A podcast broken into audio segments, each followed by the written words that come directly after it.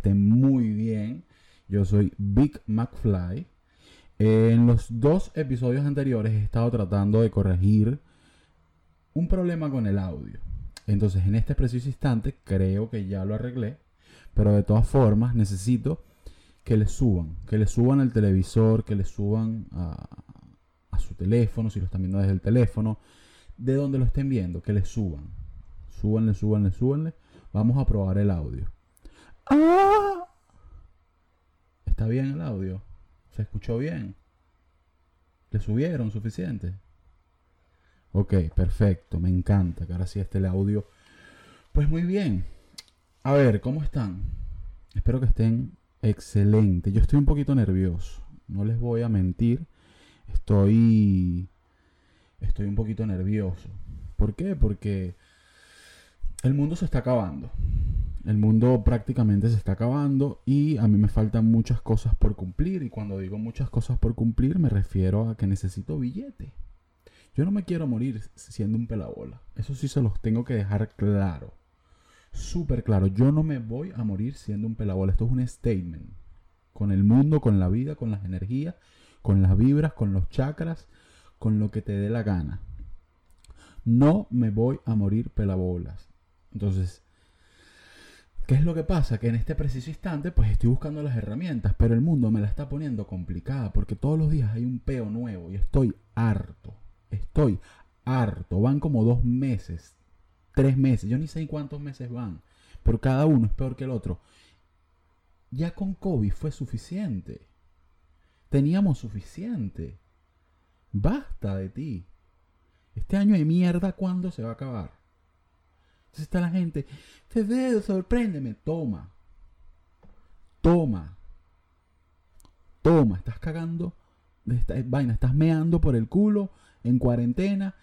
Que de paso, me compré dos cocosetes, un Doritos, un rollo de papel toalé y, eh, a ver, y como que unos, unos Fruity Loops, unos Fruit Loops. Me quedan tres Fruit Loops en la caja y medio cocosete que está siendo comido por hormigas en este preciso instante. Yo no sirvo para cuarentenas. Yo no soy esa persona. Ya me comí todo lo que compré para cuarentena. ¿Qué coño cuarentena? Me estoy muriendo de ansiedad. De ansiedad. Yo no sirvo para esto. Quiero que quede claro. Necesitamos, necesito orden en la pea con el mundo. Orden en la pea. Si nos vas a matar, mátanos. Pero esta huevonada de para atrás y para adelante me tiene mamado. Mamado me tiene. Cansado esta mierda. Hoy tenemos tres temas, eh, tres incógnitas, tres preguntas, como siempre. A ver, ¿cuál es la primera? La primera es, voy a plantear esto de una forma muy sencilla. Eh, siempre que uno está en las redes, mm, o siempre que uno está en una reunión familiar, está este peo de eh, si, si, que viene prácticamente de, de personas homofóbicas, pero está este problema de que a, dos, a, a los niños no los pueden cuidar dos, dos personas del mismo sexo. Que eso va a traer, perdón, consigo problemas psicológicos y todo este peo. Yo voy a dar una humilde opinión antes de adentrarme en eh, las familias homoparentales. Se dice así, familias homoparentales. Mi planteamiento aquí es muy sencillo, pero voy a darle oportunidad al internet de que me diga si estoy en lo correcto o si estoy equivocado. Tu madre, tú que me estás viendo y a lo mejor es- eres- tienes, sientes un poco de rechazo hacia las hacia las familias homoparentales o hacia parejas del mismo sexo, parejas de la, de la comunidad LGTBQ y, y o no sé si I o yo siempre me confundo con la última letra. Pero a lo mejor estás un poco renuente, yo, yo te entiendo. eh, eh, vienes de, de una crianza, que esa es la excusa de todos los que son mamagüevos ahora, ¿no? Que es que a mí me criaron. Sí, mis abuelos cogían burras, pero eso no me da el derecho de ser un imbécil actualmente, ¿no? Pero después, bueno, eso es otro tema. Entonces, yo entiendo que vengas de otra de otra cultura, de otra crianza, de un peo generacional muy grande. Una brecha, vamos a decirlo así. Perfecto. ¿Qué pasa? Tu madre no es pajúa. Tu padre, a lo mejor, asumo yo que no es pajúo. Entonces, si tu mamá y tu papá no son pajúos, ¿por cómo naciste tú de esta forma? O sea, de, de esta manera. O sea, si tu mamá y tu papá no son rolistrancos de pajúos, ¿de dónde saliste tú? Tú te fuiste en el camino tú solo y tú te fuiste creando a, tu, a, lo que tú considerabas que estaba bien. ¿Por qué? Porque por más que tus padres sean una vaina y que tu crianza sea una vaina, tú tienes algo que se llama capacidad de crecimiento. Tú tienes una vaina que se llama cerebro que pues hay que expandirlo. Hay que, hay que dejarlo ir. Hay que no estamos en el 80. No estamos fumando Astor y tocándole el culo a las mujeres. O sea, hay que dejarlo volar, Ramón. Entonces, ¿qué es lo que pasa? Si tu mamá y tu papá no son pajugos, pero tú eres semerendo pajugo, entonces hay probabilidades de que no importa el sexo de una pareja, pues ese niño salga mm, con a lo mejor otra orientación sexual, pues que ese niño salga perfectamente bien criado, porque a lo mejor, no sé, digo yo, pues no tiene un coño que ver una cosa con la otra. Pero esto es desde la ignorancia. Yo soy un pobre gafo. Yo no sé nada. Entonces, vamos a leer un poco sobre las familias homoparentales. Me confundo porque tengo una palabra en la mente.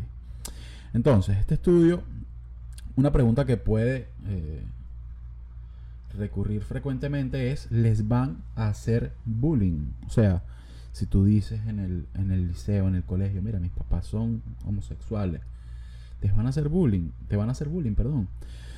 Entonces, esto es una de las dudas que muchos plantean cuando se duda del matrimonio igualitario. Tiene que ver con el miedo de que los hijos de las familias homoparentales sean foco de burlas en los colegios. ¿Qué dice la evidencia?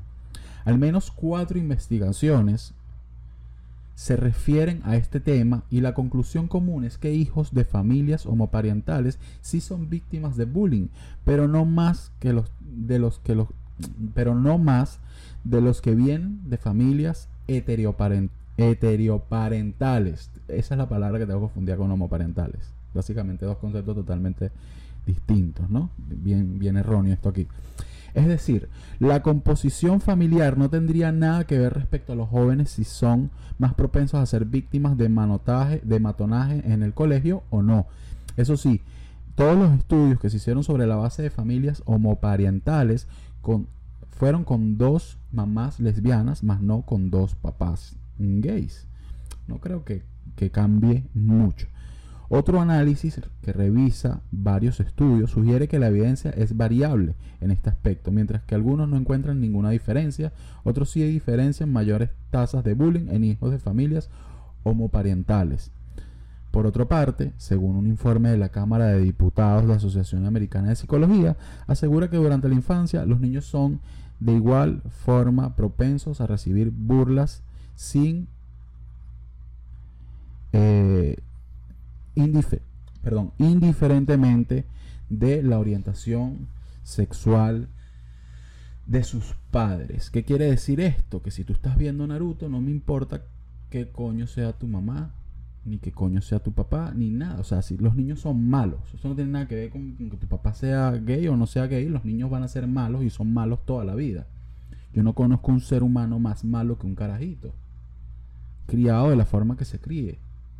Los niños son esos que te ven en un ascensor y te dicen que gordo estás. Y ellos no miden. Ellos no saben el daño que están causando. ¿Por qué? Porque son niños. Son unas plastas de mierda, ya. Eso no hay problema, están creciendo. Tampoco nos vamos a poner aquí a que los niños tienen que ser perfectos desde chiquitos.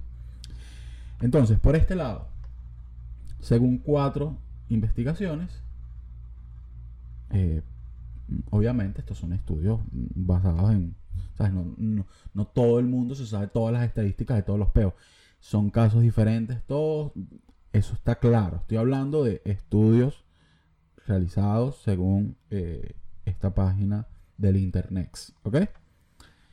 Entonces, aquí, aquí quiero llegar también. Interviene en su orientación. En su orientación. Ah, vaina, pero ¿qué tengo yo? Estoy rascado. Ayer me he hecho una pea fea. Eso es lo que pasa. Estoy hoy como matolondrado.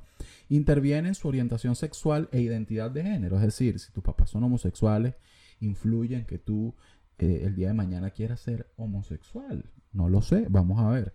Otra de las preocupaciones de quienes no están convencidos acerca del matrimonio igualitario tiene que ver con la noción de que los niños vengan de dichas familias, de, que, que vengan de dichas familias, tienen más probabilidades de ser homosexuales.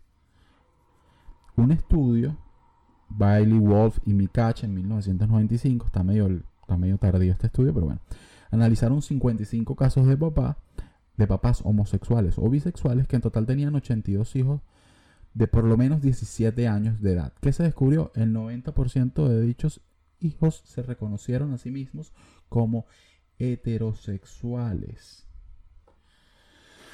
Entonces, Raúl, ¿qué quiere decir esto? You born this way. Lady Gaga ya te lo dijo. Yo no tengo necesidad de explicarte que uno no se mete a marico. You born this way. Escucha a Lady Gaga de vez en cuando. Oriéntate, papá. Oriéntate. Uno no dice, uff, me provoca un pene por el culo hoy, ¿no? Qué divino. No, eso está dentro de ti. Ahora, la edad en lo que lo descubres, de verdad, desde mi ignorancia, no lo puedo decir porque a lo mejor llega tarde, a lo mejor llega en el camino, a lo mejor te gustan los dos sexos, a lo mejor te gusta todo lo que se mueve. El detalle es que tus papás no influyen en este peo en el 90% de los casos. Si tú eres marico, lo leíste. Tus papás no tienen la culpa de eso. Marico es el que lo lee y tú lo leíste. Tus papás no tienen la culpa de eso. Uno nace como nace y uno es lo que es, Rodolfo. Estoy diciendo como todos los nombres por la R. No, pero en serio. esto es un estudio, habrá más estudios, obviamente va a salir, no, pero es que yo vi, que yo leí, que en la Biblia... Eso es peor tuyo, hermano. Yo estoy leyendo lo que a mí me da la maldita gana de leer. Y a mí lo que me da la gana de leer es esto, porque fue lo primero que encontré. Pero el punto es que eh, otra investigación publicada este año en la revista Sex Roles asegura que la identidad de género de los niños no depende de su composición familiar.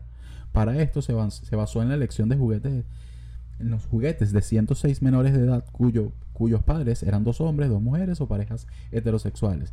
Primero se observaron los juguetes que eligieron durante la época preescolar y después, cuando ya estaban en el colegio, el resultado principal fue que el tipo de la familia no incidió en la identidad de género de ninguna de las elecciones de los juguetes. Claro, aquí también hay que ver qué tipo de juguete, porque si tú me pones un Satisfyer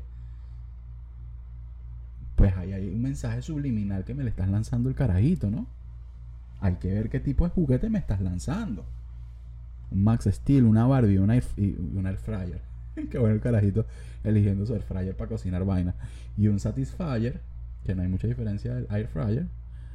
Pues hay diferencias bien marcadas, ¿no? Habría que ver qué tipo de juguetes eh, utilizaron. Espero yo que hayan sido juguetes normales, comunes y corrientes podrían tener más problemas psicológicos los niños de parejas homoparentales. ¿Cuántas veces voy a decir mal esta palabra? Todas.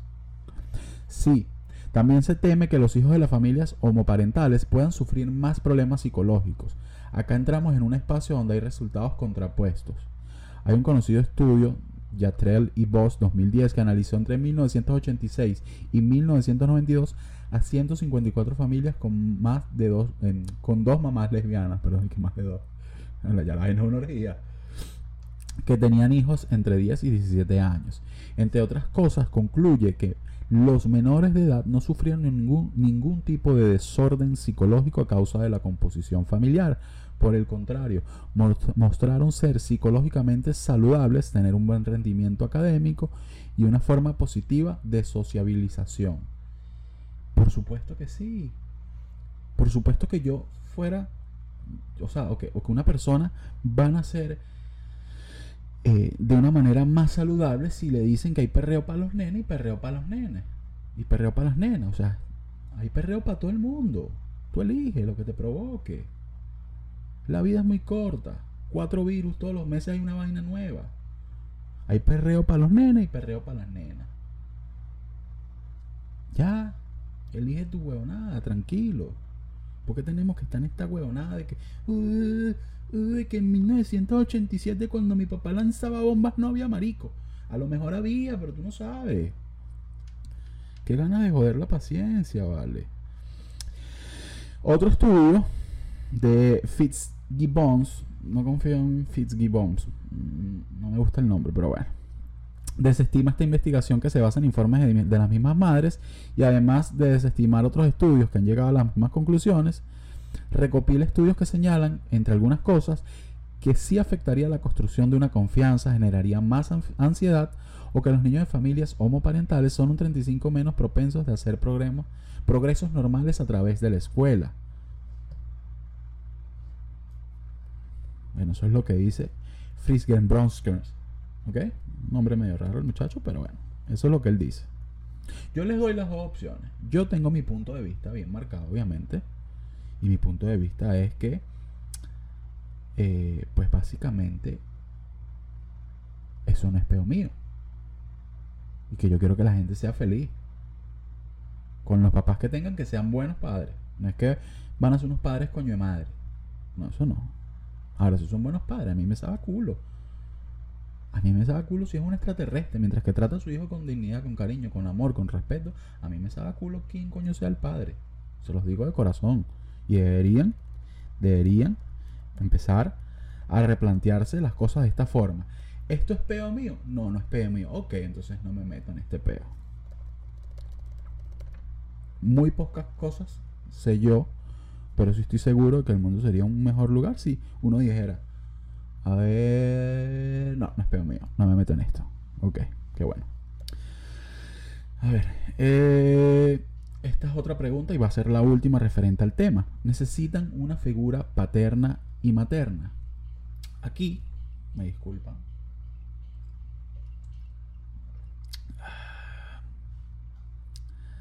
Aquí yo tengo una posición bien marcada, dependiendo de la mamá y del papá. Si tú haces un papá coño de madre, llega a las 3 de la mañana borracho de jugar caballo a pegarle a todo lo que se encuentre por el medio, incluyendo el gato de la casa, pues obviamente, ¿verdad? Deberías meterte la lengua en el culo porque eres una mala persona. Entonces, qué tipo de figura paterna esperan. Si es una buena figura paterna, porque si me hablas de, esas figuras paternas y maternas que son unas plastas de mierda, pues a lo mejor uno lo que necesita es estar en una incubadora hasta que lleguen los 18 años y ahí como que, ay, salí a la vida, ok, no tengo tantos peos encima. Me quiero matar igual que todos, pero no tengo este poco de peos que vienen acarreando con mi, con mi crianza. Entonces para mí sería un poquito más tranquilo de esa forma, pero a uno le toca lo que le toca. Y hay padres buenos y padres madres. Y hay una buena mamá. Claro que sí. Qué buen chiste, vale. Uf, Dios mío. Media hora de hablar para, terminar con eso. Ajá, entonces. Otro de los mitos que rondan las familias homoparentales tiene que ver con el infundado temor. Ah, no, que ah, me perdí, me perdí, me perdí. Ajá, aquí está. Es un hecho que en las familias homoparentales los hijos están privados ya sea de una madre o de un padre, pero ¿Incide eso de alguna forma en su desarrollo? Esta investigación por Golombok, Tasker y Murray de 1997 sugiere que no.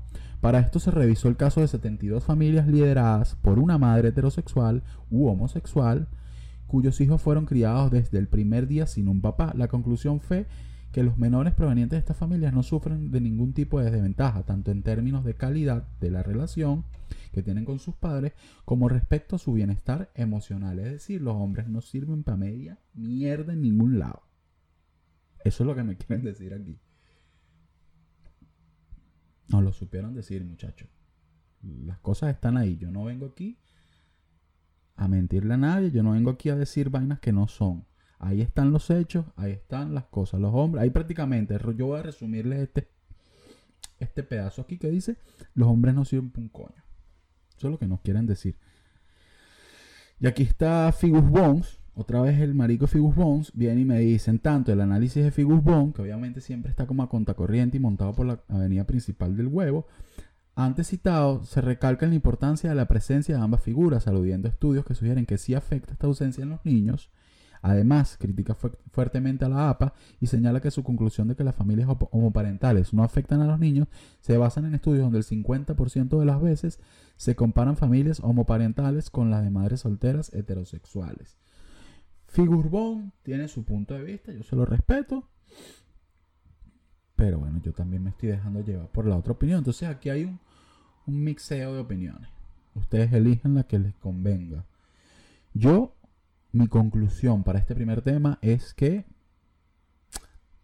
el bullying viene asegurado en el colegio si te pones a ver Naruto. Y no es porque a mí no me guste Naruto, ojo, yo no tengo ningún problema con Naruto, me encantaría poder ver anime. Sino que los niños son muy malos de pequeños y siempre están como en un pedo de tú eres gordo, uy, tienes uno. Hay unos carajitos en mi liceo que se ponían a criticar que los lunares.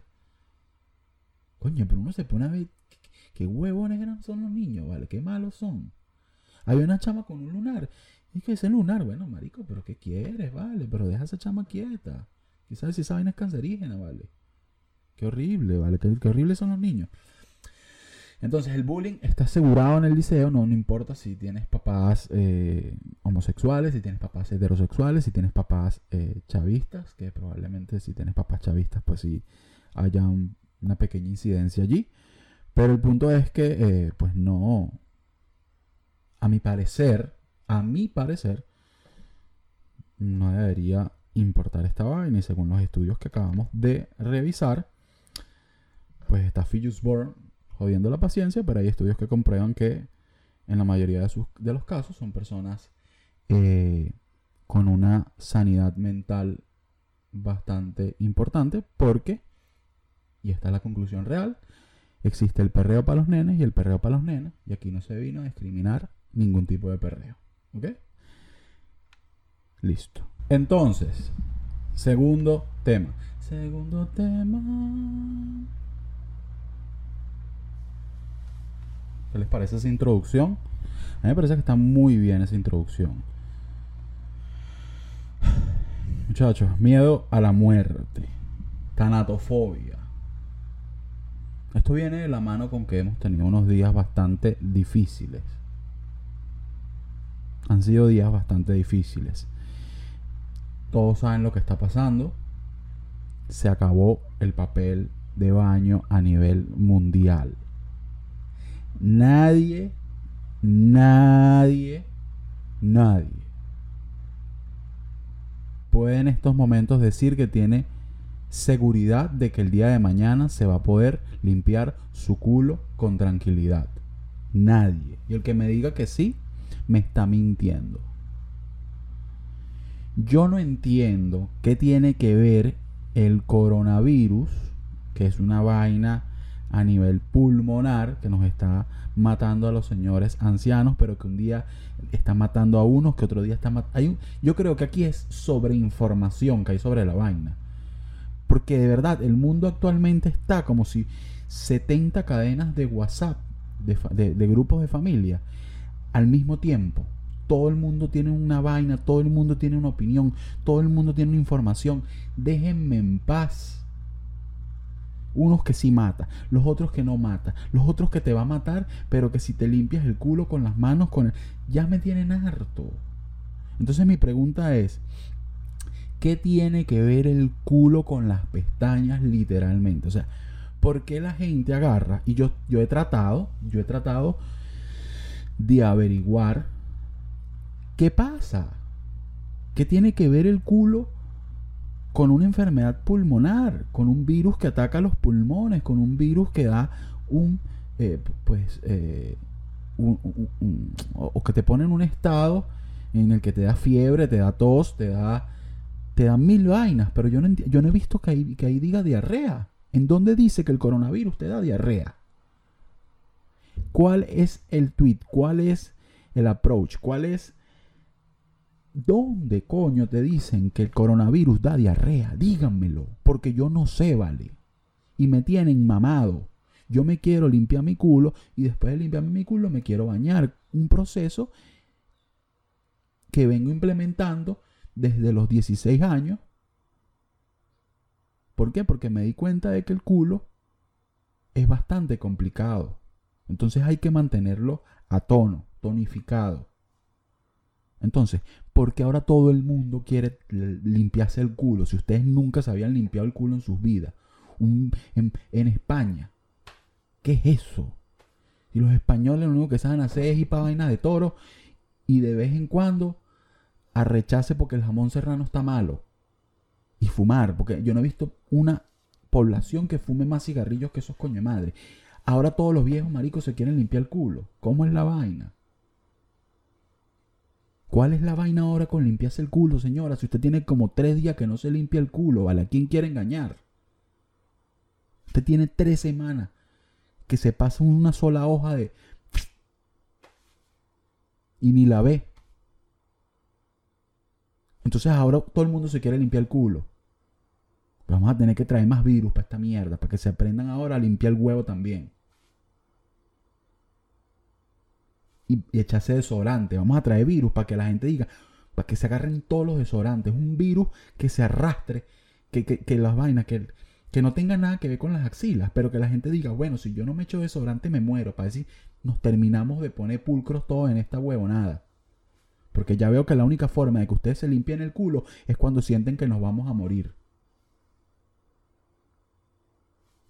Entonces, hablando de morir, tanatofobia. Una risa que me han dicho eh, en varias oportunidades que yo agarro y me arrecho. Yo no estoy arrecho. Yo soy así, yo soy bien efusivo con los rants. Vamos a decirlo de, de alguna otra forma. No estoy arrecho, se lo juro. Cuando yo estoy arrecho ni siquiera hablo. Esta es mi forma de expresarme nada más. No crean que me va a dar algo, no crean que estoy arrecho. En parte sí estoy arrecho porque no hay papel toal en Walmart, pero no tiene nada que ver con usted, así que tranquilo. ¿Tienes miedo a morir? Sí. ¿Es racional temer a la muerte? Hay una respuesta lógica basada en la evidencia. Algunos psicólogos afirman que muchas personas están, fuerte motivadas, están fuertemente motivadas por esa ansiedad a que su propia vida acabe. ¿Es correcto sentirse así? Pues obviamente no, no tienes que decírmelo. ¿De dónde viene ese terror? Pensar en un funeral... Eh, pensar en el funeral de una persona cercana o la simple idea de que ocurra puede ser un sentimiento incómodo, pero cuando se transforma en ataques de pánico o ansiedad, afecta tu vida significativamente. Entonces, ¿qué quiere decir esto? La tanofobia que tienes es normal. Pues yo entiendo que no es normal, pero bueno, vamos a leer, ¿ok? Todavía se suele creer que ser racional es incompatible con ser emocional, pero tener miedo a menudo puede ser bastante razonable. Imagina que hay un desastre natural. Es, es normal pensar en los daños y lo que puede sucederte por ello. Todos estos comportamientos que tenemos ante la muerte tienen una explicación científica que se halla en nuestro cerebro. El fin ha llegado. Somos muy complejos. Nuestro cerebro es el único con la capacidad de abstracción y de asimilación de que hay un pasado, un presente y un futuro totalmente incierto. Por supuesto que hay otros aspectos relacionados con los que vale la pena temer, como una enfermedad, la discapacidad y la angustia de las personas que se preocupan por ti.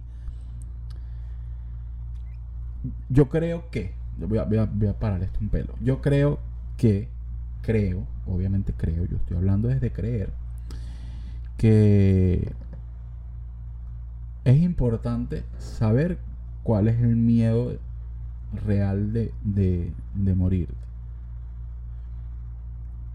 A mí me da temor la forma en la que me vaya a morir.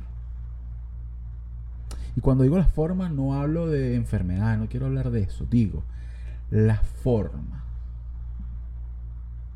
Porque uno ve, uno ve que hay, quiero dar este dato, quiero decirlo bien.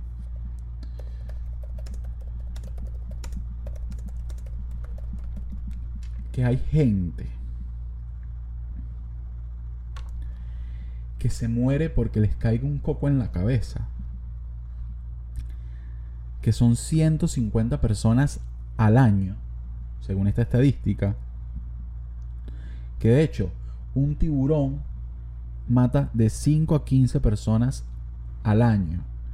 Entonces, 150 personas están en tu cacas en este momento, bueno, en tu cacas, en diferentes playas paradisíacas, destinos paradisíacos del mundo, tomándose un traguito relajados, tranquilos de la vida,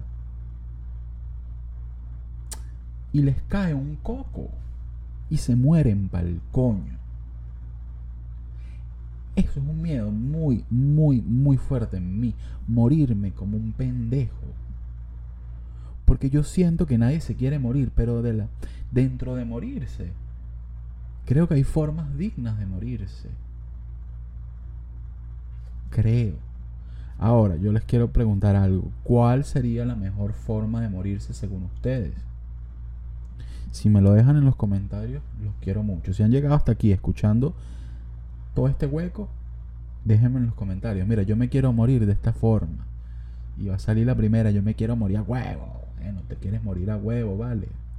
Feliz. Un huevo atragantado. ¿Qué quieres que te diga? Yo me quiero morir como San Lucas. Divino. Comiendo camarones y hartando cuca. Divino. Yo no soy quien para jugar eso. Ahora, si me lo permites, dormidito dormidito. Y sin pareja. Yo quiero estar divorciado en ese momento. ¿Por qué? Porque estoy seguro de que con lo que yo duermo van a descubrir ese peo como a las dos semanas. Pues yo duermo, cuando yo duermo, yo duermo. Entonces, vamos a ser unos viejos bien, bien, bien insoportables. No nos vamos a querer ya en esa, ya esa fecha. Ya esos viejos no se quieren, pero están ahí porque qué coño de madre. Se, echaron un peo 20 años para salirse a lo último. Coño, también una coño madre. Entonces, esa, esa señora con la que yo esté, si estoy con alguien, pues uno no sabe, vale, va a estar obstinada de mí. Va a estar obstinada. Y va a ver que yo estoy muerto ahí, pero yo estoy seguro de que coño, de coño madre va a decir, no, eso es lo que está dormido. Yo no estoy dormido. Yo no estoy, tú sabes que no estoy dormido. Tú sabes que no estoy dormido. Pero ¿qué? Era un viaje insoportable y yo la entiendo. Yo la llevé a ese estado de demencia en el que me va a dejar muerto ahí como un saco de papa. En esa cama durante dos semanas. Entonces yo prefiero dormirme, mm, morirme, viejo, pero no tan viejo, acostadito en una cama, sin joder a nadie. Sin joder a nadie. Si tengo hijos, que mi hijo diga, no, bueno, se murió, pero hizo lo que tenía que hacer, vale, se fue tranquilo, tranquilo. Yo no quiero, es que de verdad ese es uno de mis peos. Yo no quiero joder a nadie, ¿vale? A mí lo que me preocupa es estar jodiendo a la gente. Ay, ay, que le di una vaina. Ay, ay ya No, tranquilo, Bobby, tranquilo. Tranquilo. Me quiero morir tranquilo, no me esforce la paciencia.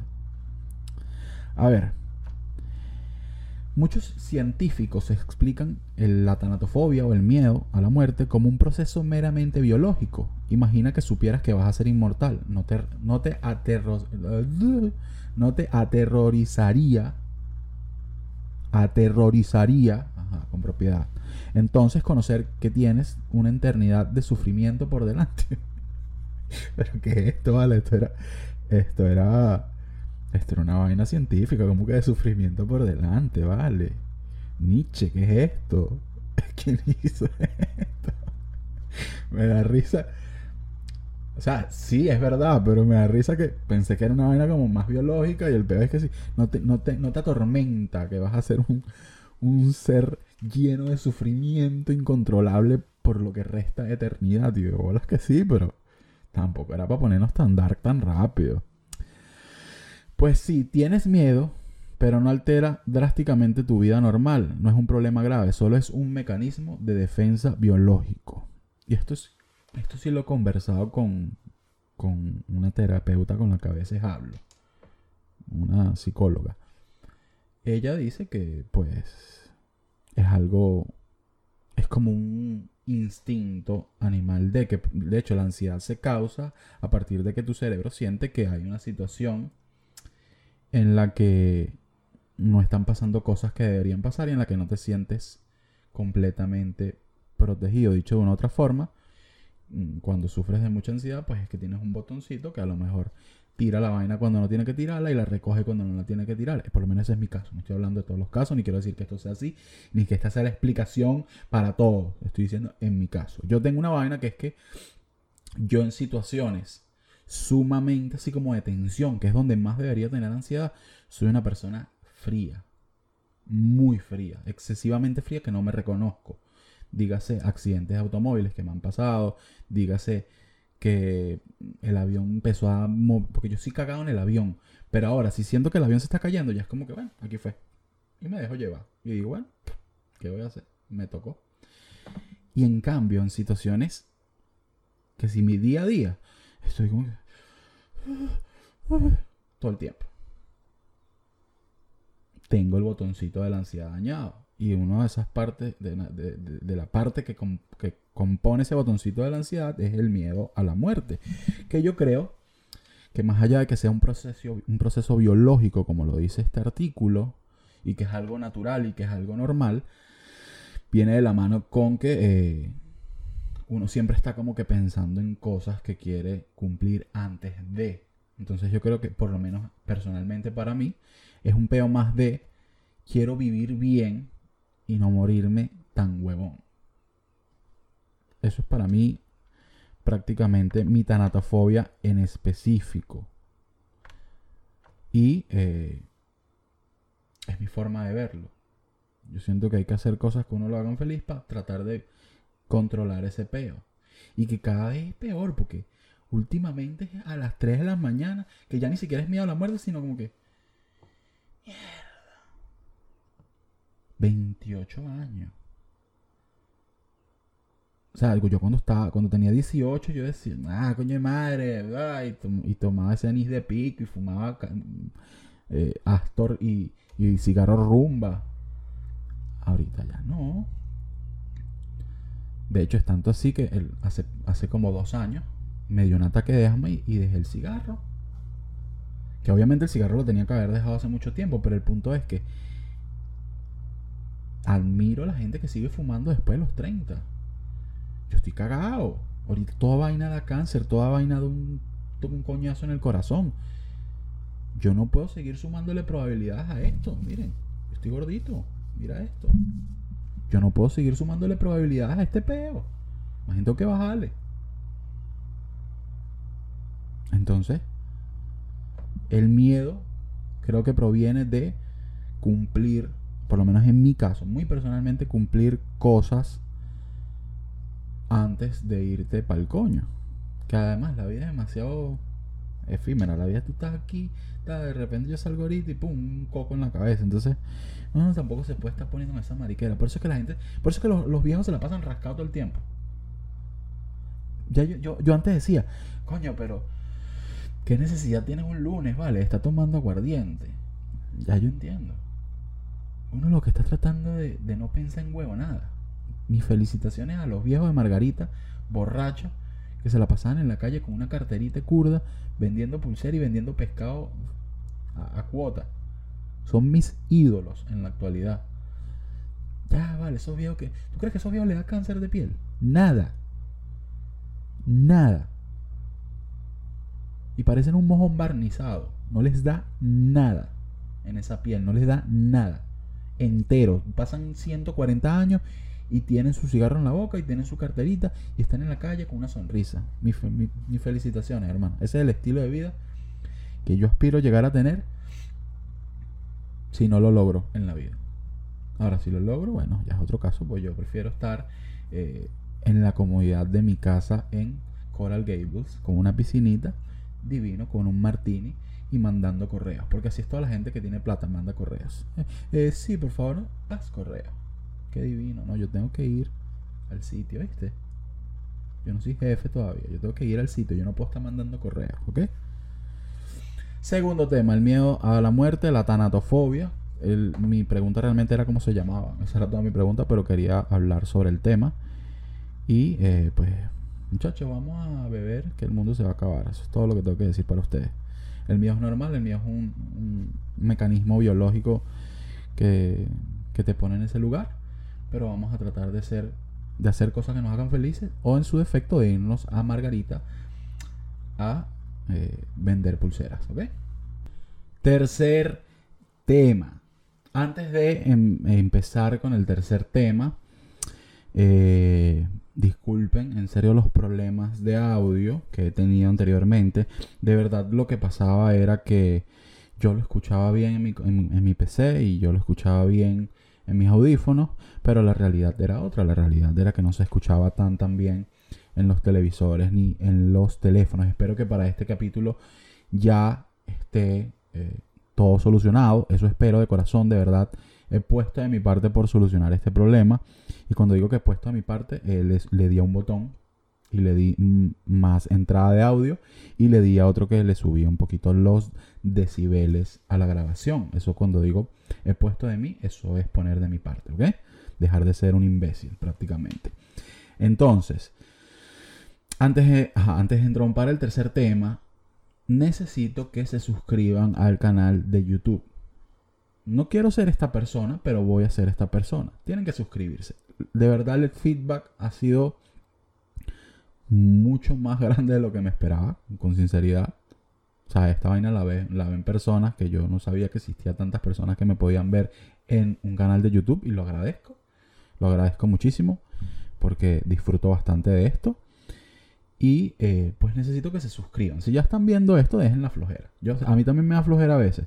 Pero, pero en este caso, bueno, pues yo soy demasiado egocéntrico y si... Y aunque yo no lo haga, pues les voy a pedir a ustedes que sí lo hagan. Por favor, suscríbanse denle a suscribirse. Y otra cosa, antes de entrar para el tercer tema, igual lo repito al finalizarlo.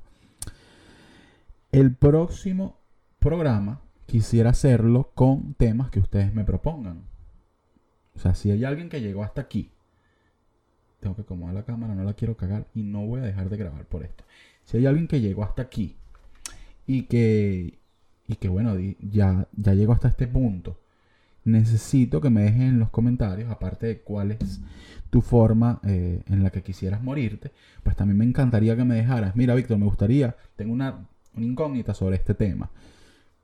Perdón, o mira Víctor, este tema en específico, coño, me gustaría que, que lo hablaras en, en el podcast. Porque las próximas tres preguntas de la semana que viene van a ser de temas que ustedes mismos pues me digan. ¿Está bien? Eh, eh, espero que esté bien. Yo no sé con quién estoy hablando, pero yo sé que tú me estás escuchando. Entonces, si estás escuchando esto, suscríbete, dime de qué forma te quieres morir. Y aparte de eso, por favor, en el mismo comentario si quieres, no hay problema. Dime, mira, me gustaría que hablaras de esto. Pero no es que me vas a poner, quiero que hables de mi tía Magali que es homofóbica. Coño. Un tema, una vaina que uno pueda, coño, dar un coñazo. Me pongas en una situación tan engorrosa. Tía Magali es bien pajuda, me decirte. Entonces, quiero hablar duro porque no quiero huevonadas con esta vaina. Otra cosa, cada vez que diga huevón, estoy. Es, demasiado mi muletilla porque yo digo tanto huevón, huevonote, huevonzote. Ya, Víctor, ya, yo, yo, yo no me veo, yo no me veo en el podcast, no por nada malo, sino que es como raro. Pero, de verdad, mm, cuando estoy medio editando y tal, coño, yo sí digo huevón.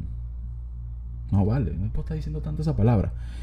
Entonces, eh, pues ahora voy a disminuir la cuantificación metódica de los huevones, ¿ok? A ver, siguiente tema. Cada vez sale peor. Eh, a ver, a ver, a ver, a ver. Ya, ya me acordé. O sea, lo tengo aquí, lo tengo aquí, pero eh, pues... Los Tesla. Los Tesla. ¿Ustedes saben qué es un Tesla? Eh, un Tesla es eh, este carro electrónico con paneles solares y almacenamiento, y almacenamiento y todo este peo. Este que viene de la compañía de Elon Musk. No sé si los han visto este tipo de carros. Incluso en Venezuela sé que había uno hace poco que para mí actualmente sigue siendo un misterio bastante, bastante grande. A ver, entonces los carros Tesla. Vamos a darle una definición súper rápida porque no es el tema. O sea, no es que quiero mm, hablar del Tesla como tal, sino otra cosa, pero vamos a darle una definición bien cortica de Tesla. Tesla fue fundada en 2003 por un grupo de ingenieros que querían demostrar que es posible conducir con energía eléctrica sin necesidad de hacer concesiones y que los vehículos eléctricos pueden ser mejores, más rápidos y más divertidos a la hora de manejarlos. ¿Qué tan divertidos? Es mi pregunta. El Tesla es un carro rápido. No sé si han averiguado sobre eso, pero es un carro pues, pues bastante rápido para ser eléctrico. Velocidad. Vamos a darle la velocidad exacta de un Tesla. Un Tesla tiene suficiente, eh, suficiente no sé qué quieren decir aquí, pero en fin, puede acelerar de 0 a 100 kilómetros en 2.6 segundos y alcanzar una velocidad máxima de 355 kilómetros de velocidad. Entonces es un carro rápido, es un carro eh, pues distinto a nivel visual, es un carro que visualmente me gusta mucho, pero mi pregunta aquí en este, en este preciso instante, en este podcast, en este momento como tal, per se, segunda vez que digo per se, no lo he dicho tanto como debería, es eh, qué tan seguros son los Teslas, porque tienen, aparte de todo, un sistema de, eh, de ah, conducción automática, es decir, eh, el, carro estudia el, mapeado donde está, el GPS, y se conduce solo durante ciertas, durante ciertas rutas, durante ciertas vías, o mm, no durante, sino en algunas rutas y en algunas vías. Él se conduce solo. O sea, el volante se maneja, se maneja solo. Entonces mi pregunta es, ¿qué tan seguro, primero, qué tan seguro es un Tesla? Porque me, de verdad, tengo curiosidad de saber, ajá, tú te manejas solo, pero... Y entonces, o sea, si, si hay un peo, ¿qué pasa? O sea, si, porque ya va, yo en un avión, he dicho anteriormente que le tengo miedo porque, coño, yo no sé manejar avión porque no vuelo de pinga, pero yo estoy en un carro y yo leí un artículo que había un tipo jugando eh, Clash Royale y se murió en el Tesla porque lo puso en piloto automático y se puso a jugar Clash Royale. Entonces, ¿qué tan, qué tan controlado está esta situación?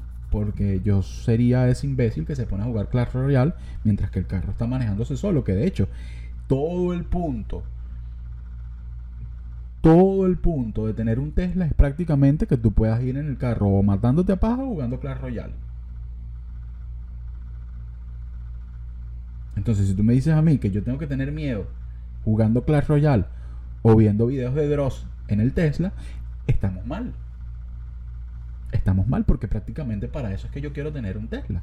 Entonces, el Euro NCAP, Programa Europeo de Evaluación de Automóviles Nuevos, es una, entidad independiente financiada por varios grupos, iba a decir políticos, y esta vaina se estaba poniendo rara, por varios gobiernos europeos y la FIA, Federación Internacional de Automóviles.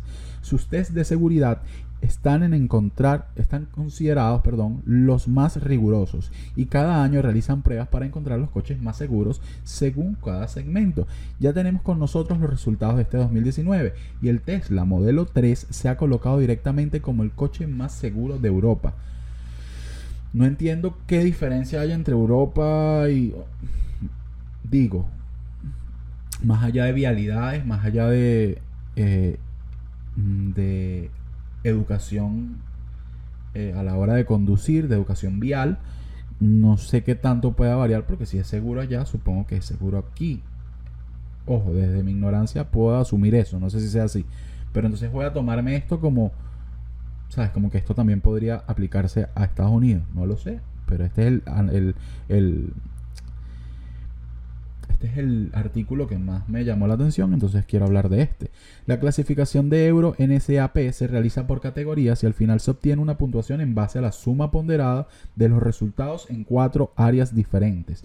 Adulto ocupante, niño ocupante, peatón y el coño de tu madre. ¿Cuál es el coño de tu madre? Que es esa persona que es un maldito animal al volante. Porque mira, yo soy una persona bastante, bastante, bastante vivir mi vida al límite y todo este peo como de que, ¿sabes qué, coña? me vuelvo, loco. Tú un twingo. Yo sé lo que es peligro. Y lo volteé. yo vivo la vida así, a los coñazos. Buf, ay, esta vaina aquí, no, dale, boom, dale, ponga un martillo, si clavo, clavo. Yo soy ese tipo de persona y, y eso está mal, eso no lo digo en son como que, ay, qué divertido, no, porque soy muy tosco a veces, entonces cago las vainas y, y, y, es como que horrible. Entonces no, no soy una persona moderada, no soy una persona que sea tranquila, que sea como que mesurada con las cosas, menos al volante. Detesto a un imbécil al volante, un animal al volante. Si hay una maldita, si hay unos ingenieros en Japón, unos ingenieros en Tallahassee que dijeron, oye, ¿sabes qué? ¿Sabes qué? Vamos a ponerte un alambrado de cables, una cablera, ¿no? Vamos a ponerte unos sensores que van a ir conectados desde esta palanquita minúscula hasta una luz que está atrás, que es para que tú le avises a los demás para dónde coño de la madre tú quieres ir, plasta de mierda. Porque si tú le das para la derecha, a mí me gustaría que el, carro, lo primero que tuvieras un video, si tú le das para la derecha, el carro va para la derecha, porque hay que hablarle así porque son bobos. El carro va para la derecha. Si tú das para izquierda, el carro va para izquierda. Imbécil. Si estás en el teléfono, por lo menos ten la dignidad de ponerte en el canal lento, que no deberías. y yo lo he hecho, está bien, pero yo lo hago siempre que me paran un semáforo. Y me van a decir, ay, ahora eres perfecto. No, yo tengo muchos defectos y volteo un twingo. Pero de verdad, ser un animal al volante no es uno de mis defectos. Entonces, ¿qué es lo que pasa con esto? Que no es tu vida. No es tu vida, no es tu, no es tu Corsa dos puertas tuneado que crees que corre durísimo, pero que no corre un coño de la madre. Es la vida de los demás la que también está en juego. Entonces, si a ti de verdad te importa tan a culo y te sabe tan a culo y eres tan animal en la vida, eso es peo tuyo. Pero sé, sé así de animal en vainas en, las que no juegues con la seguridad de los demás. Ese es todo mi punto. Si tú quieres ser un imbécil, vete para Turagua, vete para allá para Homestead, para la, para la pista de, de dar vuelta en Homestead, agarras el maldito carro, el Chevette de ese tuning que tú tienes y dale vueltas al huevo allá y no jodas a nadie. Pero no vengas a ser un imbécil para las calles. Ese es todo mi punto.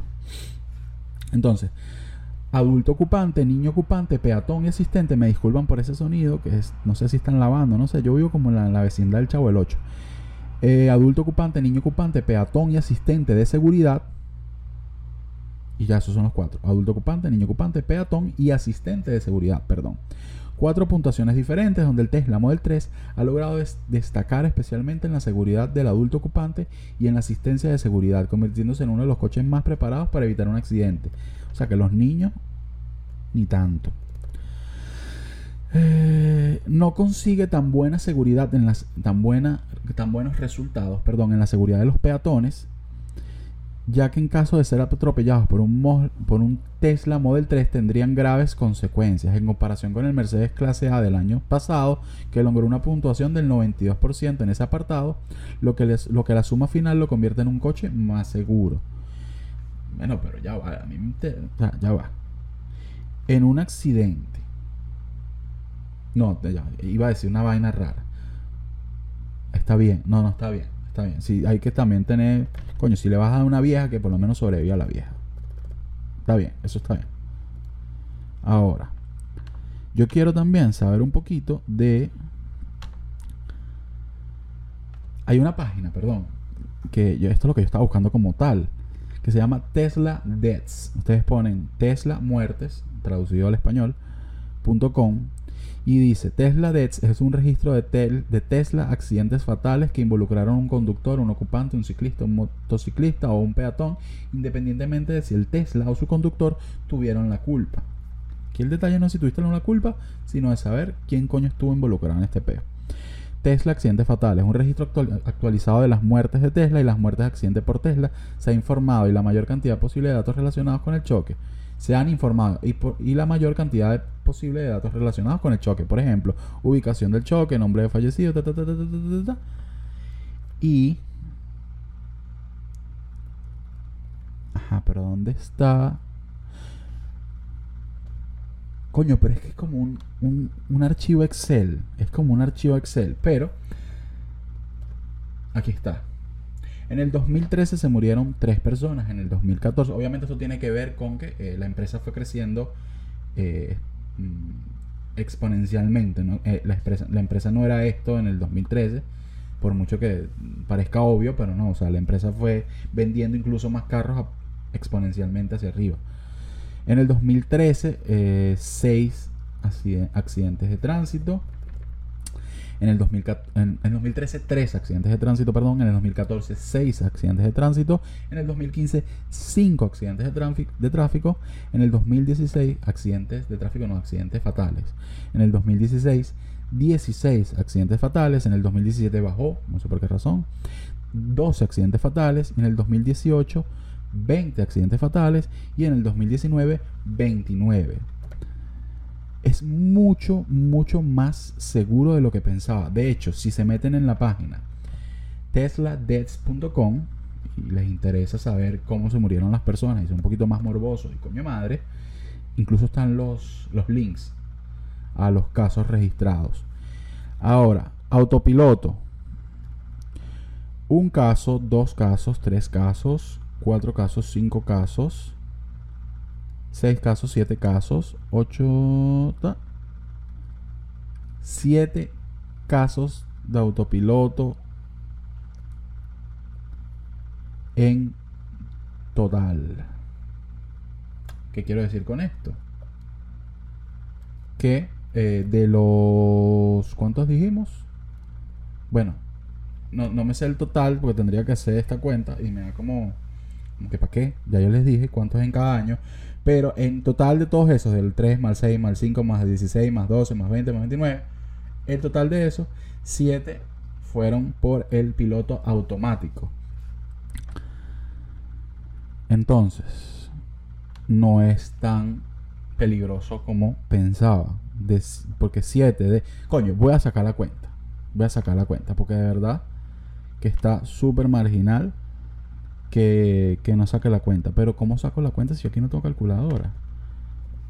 Coño, pero qué desastre, vale. Calculadora. Coño, nunca había usado esta calculadora de Windows. Ajá.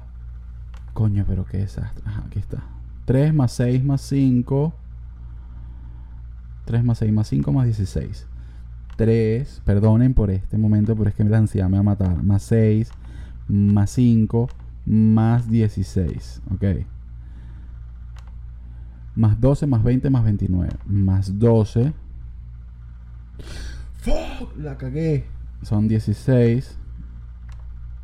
Más 12. Más 20. Más 29.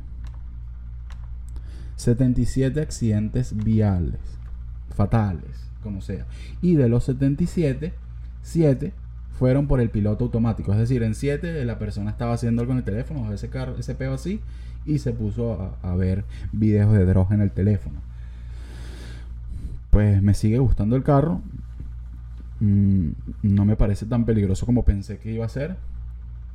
Ahora, este carro hay que probarlo en la ruta de la Panamericana Caracas-Los Teques, sobre todo a la altura de Los Cerritos, Ustedes busquen en Google Maps, Caracas, Los Teques, Los Cerritos. Con ese huequero loco, yo quiero ver qué coño hace un Tesla. Eso es lo que yo quisiera ver. Eso fue todo por el día de hoy. Espero que hayan disfrutado. Por favor, no olviden de suscribirse. Espero que esto esté, que suene arrechísimo, que suene alto, que suene duro, que puedan ponerlo en el televisor, porque ahora todos mostrándome fotos del televisor. Mira que lo estoy viendo en mi LG 47 pulgadas planas, no sé qué vaina, y se escucha malo, coño, perdóname, ¿vale? Perdóname por hacerte perder tiempo. Perdóname. Televisor arrechísimo, por cierto. Entonces, espero que se escuche bien, espero que todo esté bien. Y déjenme en los comentarios cómo se quieren morir y también qué temas les gustaría que hablar, de los que hablara la próxima semana. Incógnitas, eh, curiosidades, estadísticas de algo. Ustedes eligen, ustedes eligen. Y denle me gusta a esta vaina también, porque sí, porque ¿por qué no? Chao, se me cuidan.